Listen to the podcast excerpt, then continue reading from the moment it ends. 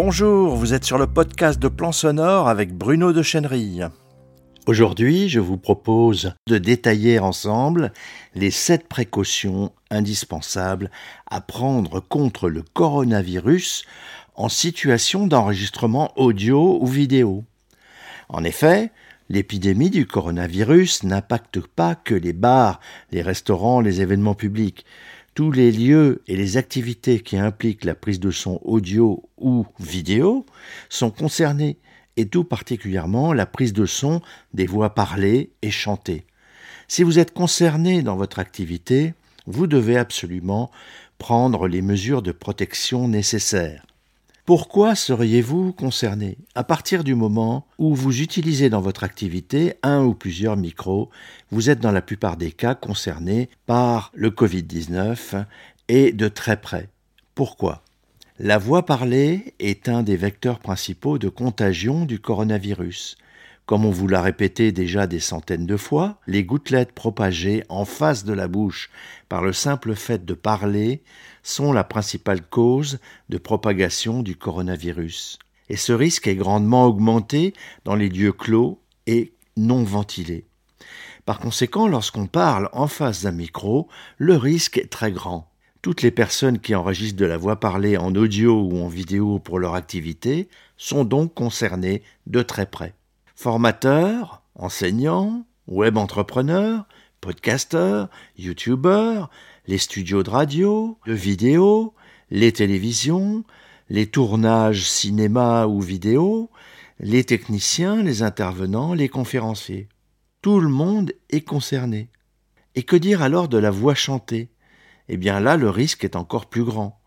En effet, la voix chantée émet encore plus d'air, propulsé avec beaucoup plus de puissance que la voix parlée. Donc beaucoup plus de gouttelettes et donc beaucoup plus de risques d'infection au coronavirus. Et bien sûr, il n'est guère concevable de chanter avec un masque, que ce soit pour le son de la voix comme pour la respiration, qui est tout à fait comparable à la respiration sportive. Voilà pourquoi toutes les activités impliquant de la voix chantée sont extrêmement problématiques. L'enregistrement studio, mais aussi la pratique du chant choral, les cours de chant. Donc musiciens, chanteurs, chanteuses, professeurs de chant, chefs de chœur, soyez très prudents. Dans ce cas, il n'y a pas forcément de micro, mais dans les écoles de musique et les conservatoires, les cours de chant se passent et se succèdent d'heure en heure ou de demi-heure en demi-heure dans des salles fermées souvent très petites, pas assez aérées. Donc on risque d'y projeter du virus en très grande quantité. Les instruments à vent sont eux aussi concernés de très près par les risques de propagation du coronavirus. Les saxophonistes, les clarinettistes, les trompettistes, les trombonistes le savent bien, ils vident et sèchent constamment leur instrument de toute la salive qu'ils y ont projetée et dont une grande partie est rejetée aussi dans l'air, autour d'eux, devant leur instrument lorsqu'ils jouent. Imaginez une section de cuivre qui répète dans une salle fermée ou enregistre dans un studio pendant des heures. Il y a là un gros problème de propagation du coronavirus. Alors pour vous permettre d'évaluer correctement vos propres risques, de les réduire, de vous protéger et de protéger les autres dans ces situations, nous allons voir dans le détail toutes les mesures techniques de protection à mettre en œuvre réduire les risques de contagion et de propagation du virus. Premièrement, comment protéger votre micro du coronavirus? Le nettoyage d'un micro n'est pas chose facile il faut à tout prix éviter de mouiller la capsule qui est à l'intérieur du micro. Donc on ne peut pas asperger de produits désinfectants ni même de l'eau sur la grille. Le corps du micro peut être essuyé gentiment avec un chiffon imprégné de produits pas trop agressifs, par exemple un peu de, sanitol qui est assez naturel et qui surtout ne contient pas de, de javel, ou dans beaucoup de cas de l'alcool isopropylique à 70 degrés alors référez-vous aux indications qui sont présentes théoriquement pour le nettoyage dans le manuel du fabricant. Évitez l'aspersion, essuyez très légèrement sur la grille afin de ne pas mettre de produit à l'intérieur sur la capsule. Mais dans tous les cas, il vaut mieux systématiquement chausser le micro d'une bonnette en mousse qui va arrêter les projections. La bonnette est lavable à l'eau tiède et au savon. Vous rincez correctement, vous essorez et vous séchez sur un radiateur par exemple ou avec un sèche-cheveux. Si vous utilisez un micro de studio à large membrane, vous savez aussi qu'il vous faut utiliser en plus un écran anti-pop. Nous verrons plus tard de quel type il doit être. Deuxièmement, comment vous protégez-vous? Si vous êtes le seul ou la seule à utiliser votre micro, inutile de paniquer, le micro ne vous transmettra pas le virus, ni la bonnette d'ailleurs. Mais si vous êtes invité à parler dans un micro qui ne vous appartient pas, dans un studio de radio par exemple pour une interview, ou dans un n'importe quel autre studio, exigez à l'avance une bonnette en mousse désinfectée, voire même apportez votre propre bonnette. Attention, certaines personnes, même dans les radios ou les télévisions professionnelles, négligent totalement ces mesures antivirus. Troisièmement, comment protéger vos invités? Bah, Cela coule de source. Vous devez protéger du coronavirus vos invités quand vous en avez. Alors si c'est possible, il vaut mieux privatiser le micro et donner une bonnette lavée et désinfectée, c'est-à-dire un micro par personne et une bonnette lavée et désinfectée par personne. Si vous passez le même micro à plusieurs personnes, il faut vraiment éviter aussi que les lèvres ne touchent la bonnette. Donc respectez la distance de 20 à 30 cm minimum. Attention, cette distance minimum est trop souvent mal calculée. 20 cm, c'est en gros la distance qu'il y a entre le bout de votre index et de votre pouce lorsque vous les écartez au maximum. Si vous évoluez dans un studio de radio, avec des invités qui se succèdent, il est obligatoire d'essuyer les micros avec une lingette imbibée, comme nous l'avons dit précédemment, et de donner à chaque invité une nouvelle bonnette en mousse propre, lavée. Il faut aussi dans ce cas désinfecter la table du studio entre chaque invité. Enfin, quatrième précaution, nous avons parlé de bonnettes, mais quelle bonnette utiliser? Nous y voilà.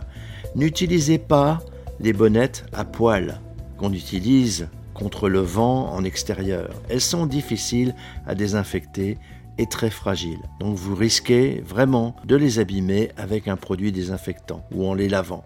Utilisez uniquement des bonnettes en mousse. Elles se lavent facilement au robinet avec de l'eau tiède et du savon ou du produit vaisselle. Vous rincez bien, vous essorez bien correctement et vous séchez sur un radiateur ou avec un sèche-cheveux.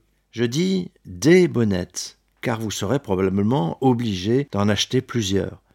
Elles sont très bon marché et peuvent s'acheter par lot. On en trouve partout sur le net, surtout depuis l'apparition du coronavirus. Et n'oublions pas non plus de protéger les micro-cravates. Ils sont eux aussi placés en ligne de mire pour les projections de gouttelettes et donc du virus. Vous pouvez facilement trouver sur le net également des lots de petites bonnettes en mousse pour vos micro-cravates. Cinquièmement, on a parlé de filtres anti-pop. Alors quel filtre anti-pop utiliser? Là aussi, si vous êtes bien équipé avec un micro de studio à large membrane, il vous faut un écran anti-pop rigide et non pas les plus courants dont la matière filtrante est souple. Ils sont beaucoup plus difficiles à laver.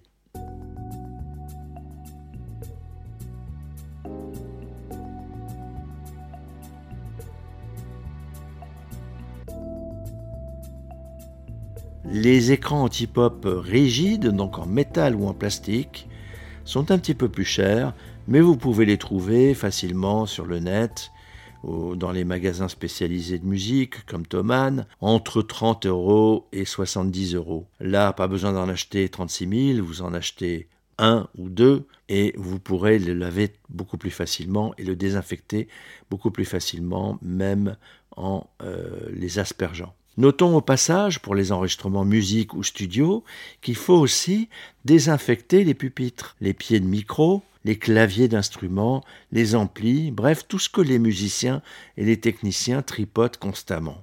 Sixièmement, quels produits et méthodes de nettoyage utiliser? Eh ben, Il vous faut nettoyer tout ce qui a été touché après chaque séance. Si vous partagez un studio, faites-le avant et après. Ne faites pas confiance à vos collègues. Certains sont certainement négligents ou paresseux, voire encore euh, complotistes. Euh, il y en a pas mal un peu partout de nos jours. Évitez aussi les produits de nettoyage agressifs. Ce n'est pas une pub, mais je recommande vraiment Sanitol pour sol et surface qui ne contient pas de javel, et c'est très important, et a une bonne action antivirus.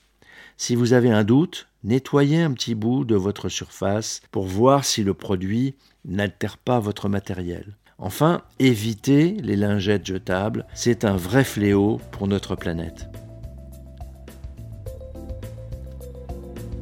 Septième mesure, respectez les consignes générales contre le coronavirus. Toutes les règles générales de distanciation sont évidemment à respecter à commencer par la toute première, se laver les mains au savon ou au gel hydroalcoolique avant et après chaque séance. Les techniciens et toutes les personnes qui ne parlent pas ou ne chantent pas doivent se protéger absolument avec un masque. Enfin, aérer au maximum la pièce entre ou même pendant les séances. Et ce n'est pas forcément facile, je le sais, ni même possible dans la plupart des studios. Les recommandations que je vous donne, euh, celles qui sont particulières au microphone, ont été établies à partir de celles qui ont été données par les fabricants de micros, Schups, Sennheiser, par euh, la RTBF et l'Alliance des radios communautaires du Canada. Elles ont été émises à l'occasion de la crise du coronavirus. Enfin, pour finir cet épisode de podcast, si vous désirez vous former à la prise de son, que ce soit de la voix parlée, chantée ou des instruments de musique, sachez que vous pouvez le faire en toute sécurité avec nos formations à distance, donc garanties 100% sans virus. Pour en savoir plus, vous pouvez aller voir dans le détail nos deux formations, enregistrer la voix parlée et enregistrer les instruments et la voix chantée sur mon blog plansonore.fr à la page consacrée à la formation continue. Voilà, je vous signale aussi que vous pouvez euh, lire la version écrite de ce podcast en un article publié sur mon blog Plan Sonore. Je vous rappelle l'adresse internet plansonore Vous êtes sur le podcast audio de Plan Sonore. Il est disponible sur iTunes, Stitcher, SoundCloud, Spotify, Deezer, Podcast Addict, Apple Podcast et Google Podcast. Bref, sur la plupart de vos applications de podcast et bien sûr sur notre site plansonore.fr. Si cette diffusion vous a plu, likez, partagez-la avec vos amis sur les réseaux sociaux, abonnez-vous. Si vous voulez être tenu informé de toutes les parutions, inscrivez-vous sur le blog. Et à bientôt sur plansonore.fr.